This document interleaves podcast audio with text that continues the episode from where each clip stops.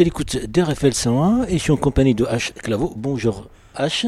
Bonjour, enchanté. Euh, Et puis merci de nous recevoir Avec plaisir. dans les locaux de LGBT euh, de Tours C'est ça, c'est ça, le locaux du centre LGBTI de Touraine. Une petite présentation de cette journée. euh, La journée du 17 mai, hein, tous les ans, hein, le 17 mai, c'est la journée mondiale de lutte contre la LGBTI-phobie, Donc la, la gayphobie, la lesbophobie, la biphobie, la transphobie, l'interphobie et, et l'ambiphobie. En fait, pourquoi le 17 mai? Parce que c'est tout simplement le 17 mai 1990 que l'Organisation mondiale de la santé a décidé de retirer l'homosexualité de sa liste des pathologies mentales.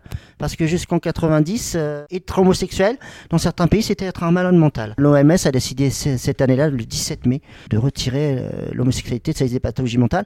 Et c'est à l'initiative d'un Français, Louis Georgetin, que ce 17 mai est devenu Journée mondiale de lutte contre la LGBT-phobie, donc pour célébrer cette sortie de la liste des, pathologies. Et que tous les ans, les centres LGBTI, euh, enfin en France et, et partout dans le monde, organisent des, des événements euh, pour sensibiliser aux discriminations LGBTI-phobes et aux agressions LGBTI-phobes. Il y a une discrimination. euh, Il y a encore actuellement dans le monde euh, plus de 10 pays, par exemple, qui condamnent les personnes homosexuelles à mort. J'en citer quelques-uns, hein, l'Iran, l'Afghanistan, le Yémen, les Émirats arabes unis, pour ne citer que. Ce sont souvent des pays qui sont malheureusement sujets à ce qu'on appelle la charia, donc qui est un régime islamiste extrémiste qui condamne l'homosexualité de mort. Et puis il y a d'autres pays où on peut être condamné à la prison, à de fortes peines de prison, voire même à la prison à vie. Je pense à certains pays euh, d'Afrique, par exemple, hein, et souvent aussi sur dénonciation des familles elles-mêmes. L'Ouganda récemment a encore renforcé sa politique euh, en, en proposant euh, possiblement la peine de mort pour les personnes homosexuelles, là encore.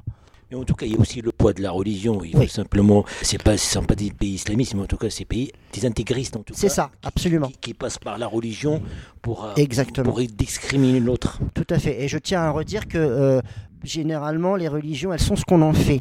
Parce que, euh, je je vais redire, hein, aucune, vraiment aucune religion ne condamne l'homosexualité. C'est la lecture qu'on fait des textes. Mhm. Aussi bien les textes de la Bible que les textes de l'islam, que, la Torah, c'est la lecture qu'on en fait. Parce que euh, je, je vous défie de me trouver vraiment un texte qui dit qu'on va condamner les homosexuels à mort. Mhm. Euh, c'est vraiment la lecture qui en est faite.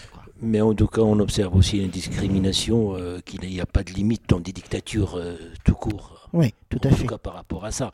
Euh, Il y a beaucoup de chemin. Alors évidemment, en France, on a de la chance, les choses évoluent hein, avec les derniers projets de loi. On a en fait cette année les 10 ans du mariage pour tous, hein, puisque c'est justement le 17 mai que la loi du mariage pour tous a été validée par le Conseil constitutionnel. C'était symbolique comme choix de date, évidemment. Donc en France, on a cette nouvelle loi, on a la PMA qui est passée il y a deux ans, euh, un- une facilitation euh, de changement d'identité pour les personnes trans, mais ça se passe malheureusement pas comme ça dans tous les pays. Euh, des pays où, on pense à la Russie également, hein, qui a, une, grosse, grosse politique euh, anti-LGBT. Certains États des États-Unis qui sont encore réfractaires, l'État de Floride par exemple, euh, encore récemment a mis en place une politique euh, anti-personnes trans. Ce sont des politiques anti-personnes trans, hein, je tiens à le dire. Euh, qui n'hésitent pas à condamner euh, de mort les personnes homosexuelles au nom de la morale. En tant qu'association locale, on n'a pas beaucoup de pouvoir sur l'international, malheureusement, mais on peut participer à l'effort. On peut relayer au niveau euh, international, hein, parce qu'il y a des commissions internationales, je pense notamment à la commission internationale d'Amnesty International, qui s'investit beaucoup euh, au au niveau mondial, et puis euh, nos députés européens aussi, qui peuvent apporter des solutions. Vous, à votre échelle, donc euh, dans cette association, qu'est-ce que vous essayez de mettre en place euh, pour justement euh, améliorer euh, euh, la situation Nous, on propose de, on met en place ce qu'on appelle des permanences d'accueil et d'écoute, donc deux fois par semaine, où on accueille les personnes qui peuvent être victimes de discrimination, de violences LGBT-phobes, exclues de leur milieu familial ou qui rencontrent des difficultés dans leur milieu professionnel. On offre cet espace d'écoute, de convivialité, de solidarité pour les accompagner en fait dans leur isolement, parce que ça peut être aussi euh, synonyme d'isolement social. On offre euh, en quelque sorte un, second foyer à ces personnes-là. On sensibilise également le jeune public, puisqu'on va auprès des collégiens, des lycéens, pour les sensibiliser sur, sur ces questions de discrimination et de violence LGBTI femmes, puisque ce sont eux évidemment les citoyens de demain, ce sont eux qui font la, France de demain, donc c'est en quelque sorte euh, entre leurs mains qu'on remet le futur euh, de la société française. Et c'est important que eux aussi on les mette à contribution. Et comment vous êtes reçu euh, à Tours? Alors à Tours, ça va, on n'a pas de, difficultés. C'est arrivé par le passé que par exemple certaines associations de parents d'élèves mettent un peu un frein, ne veulent pas nous voir dans les établissements. Heureusement, c'est- c'est quand même rare. Il peut arriver qu'il y ait aussi certains élèves qui sont un peu réticents à notre venue, souvent pour des motifs religieux d'ailleurs. C'est encore arrivé récemment dans un collège rural. On n'intervient pas que sur les collèges et les lycées de Tours. On intervient sur les collèges et lycées de tout le département. D'ailleurs, on a un, agrément de l'éducation nationale à cette fin-là pour pouvoir euh, intervenir dans, tous les collèges et lycées du département. Ça arrive et en fait, on en a bien conscience que certains élèves peuvent être réticents à aborder ces questions-là, qui parfois touchent à l'intime. Et puis parfois, ces élèves-là se sont aussi en questionnement eux-mêmes. Donc ça peut être compliqué de se mettre euh, face à eux-mêmes, face à leur questionnement. Et vous avez beaucoup de personnes euh, qui viennent vous voir, euh, qui viennent ben, en fait chercher un refuge, en fait, de ce que je comprends. On a sur nos permanences, on compte à peu près une 20, entre 15 et 20, 25 personnes chaque semaine. Souvent, ce sont des personnes habituées, ce sont des personnes qui viennent là régulièrement, toutes les semaines. Et puis, on a aussi des nouveaux arrivants. Euh, qui viennent soit parce qu'elles sont en questionnement sur leur orientation sexuelle, leur identité de genre, soit parce qu'elles ont été victimes de discrimination, ça peut être même les familles des personnes concernées, des parents euh, d'enfants euh, qui, viennent de faire leur coming out et qui, cherchent un, qui se posent des questions, qui, qui, viennent chercher auprès de nous des conseils pour mieux accompagner leur enfant dans leur parcours. Dans quelques jours, c'est le mois de juin, c'est le mois de la Pride, si je ne me trompe pas. Est-ce que vous avez des événements prévenus Demain, à l'occasion du 17 mai, on organise un stand de sensibilisation et d'information euh, Porte de Loire. Donc on va aller à la rencontre du public, non seulement euh, parler LGBTI-phobie, mais aussi pour euh, sensibiliser le public, les Tourangeaux, à ce qui nous arrive en ce moment, puisque au sein du centre LGBTI de Touraine, pour la cinquième fois, on a été victime d'actes de vandalisme en l'espace de, trois mois. Hein. Le, premier, les premiers ont commencé mi-février. Donc c'est important d'alerter les gens sur, ça. Et que même, dans, même à Tours, qui, est pourtant une ville assez accueillante, euh, assez progressiste, on a encore des manifestations de, haine vis-à-vis de nous. Évidemment, au mois de juin, comme vous l'avez dit, euh, c'est le, le, mois des fiertés. Alors généralement, euh, ça, commence aussi au mois de mai. Hein. Les premières Pride ont eu lieu là au mois de mai. Pride aura lieu le 17 juin. Et juste avant, on a notre semaine des fiertés, donc euh, du lundi au dimanche. Et à la semaine des fiertés, on propose plein de choses des débats, euh, des animations, euh, des performances, etc. qui vont évidemment cette année tourner autour du mariage et de la parentalité, puisqu'on va célébrer, donc comme je le disais tout à l'heure, les 10 ans du mariage pour tous. On vous offre une belle programmation. Vous pouvez avoir toutes les informations sur notre site directement, centralgbttouraine.org. Ces interventions à l'école, c'est aussi pour sensibiliser, mais il y a aussi parfois il y a des choses excessives, c'est-à-dire soit les les, professeurs, ils appliquent des choses à la lettre, euh, d'une manière... Euh, est-ce qu'il y a un juste milieu à trouver? On a encore besoin de pédagogie ou pas? Oui, évidemment, il y a besoin de pédagogie. Euh, nous, ce qu'on veut surtout pas, c'est faire entrer le militantisme dans les établissements scolaires. On a aussi un devoir de neutralité. C'est-à-dire qu'on ne va pas dans les établissements pour faire du prosélytisme. On y va pour faire de la sensibilisation, mais surtout pas pour dire ouais, c'est super cool d'être LGBTI. Non, surtout pas, on n'est pas là pour ça.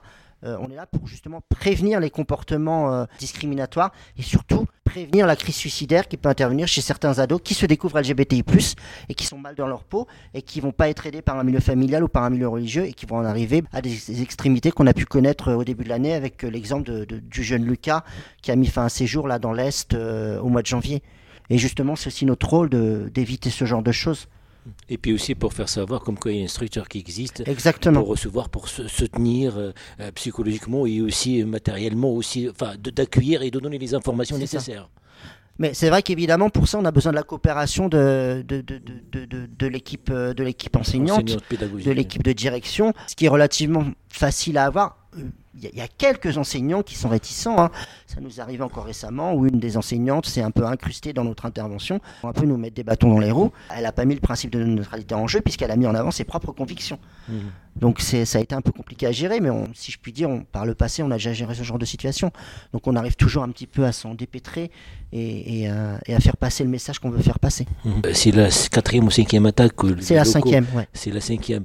Dans une nation ou un peuple ou dans la population, lorsqu'on protège pas les minorités, il faut qu'on se pose des questions en tout cas. C'est ça.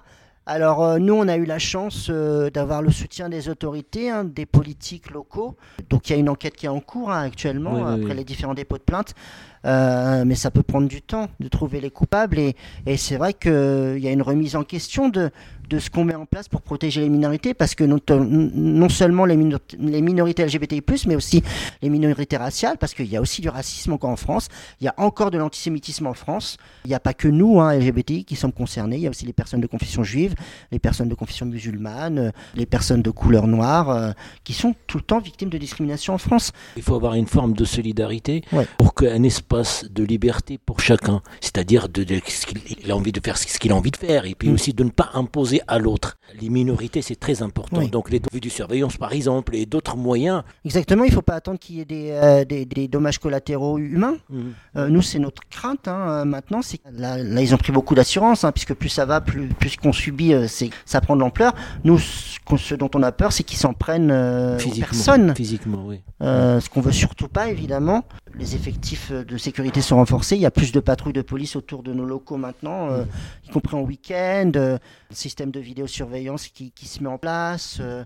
Voilà, euh, nous-mêmes de notre côté, on est de plus en plus vigilants. Mais après, c'est évidemment, on peut comprendre aussi que les autorités aient beaucoup de travail et qu'elles ne puissent pas être sur le terrain à chaque, à chaque instant. Il y a beaucoup de travail, mais... Mais c'est tout un symbole par rapport à, euh, par rapport à, une population en particulier qui soit attaquée, c'est tout un symbole par rapport à aussi ce le monde des, des, extrémistes, en tout cas, et surtout l'extrême droite. On n'a aucun doute sur le fait que les responsables de ce qui nous arrive soient issus de l'extrême droite. Je pense qu'il y a très peu de doute là-dessus. Euh, ou alors une personne déséquilibrée, mais euh, la, personne, la personne déséquilibrée, j'y crois un peu moins. Pourquoi nous spécialement? Toute une mentalité a changé en fait euh, mmh. sur la perception qu'ont les gens de la différence et du vivre ensemble et de accepter les différences de chacun, être plus inclusif. Euh, ouais, faire le chemin ensemble. Moi, je n'ai jamais compris pourquoi on s'attaquait aux personnes LGBTI+, euh, euh, parce que c'était juste... En fait, qu'est-ce qu'on a de différent? C'est juste notre manière d'aimer et de, de, de, dans, nos, relations intimes et, nos relations d'affection et, et sentimentales. C'est juste qu'on aime des personnes du même sexe ou du même genre. La religion ne doit pas s'immiscer dans les mm. affaires privées des gens. Et même l'exemple, c'est au Maroc, par exemple. Là, on a une communauté euh, LGBT euh, au Maroc qui vit euh, dans un espace aussi. C'est vrai qu'il y a des contraintes. C'est vrai, il y a des contraintes. Mais quand même, il y a. Et de ne pas, et de ne pas imposer à l'autre et avoir cet espace de liberté, surtout en, en, France, qui est un pays laïque. Donc, le vivre ensemble, il a un sens. Oui.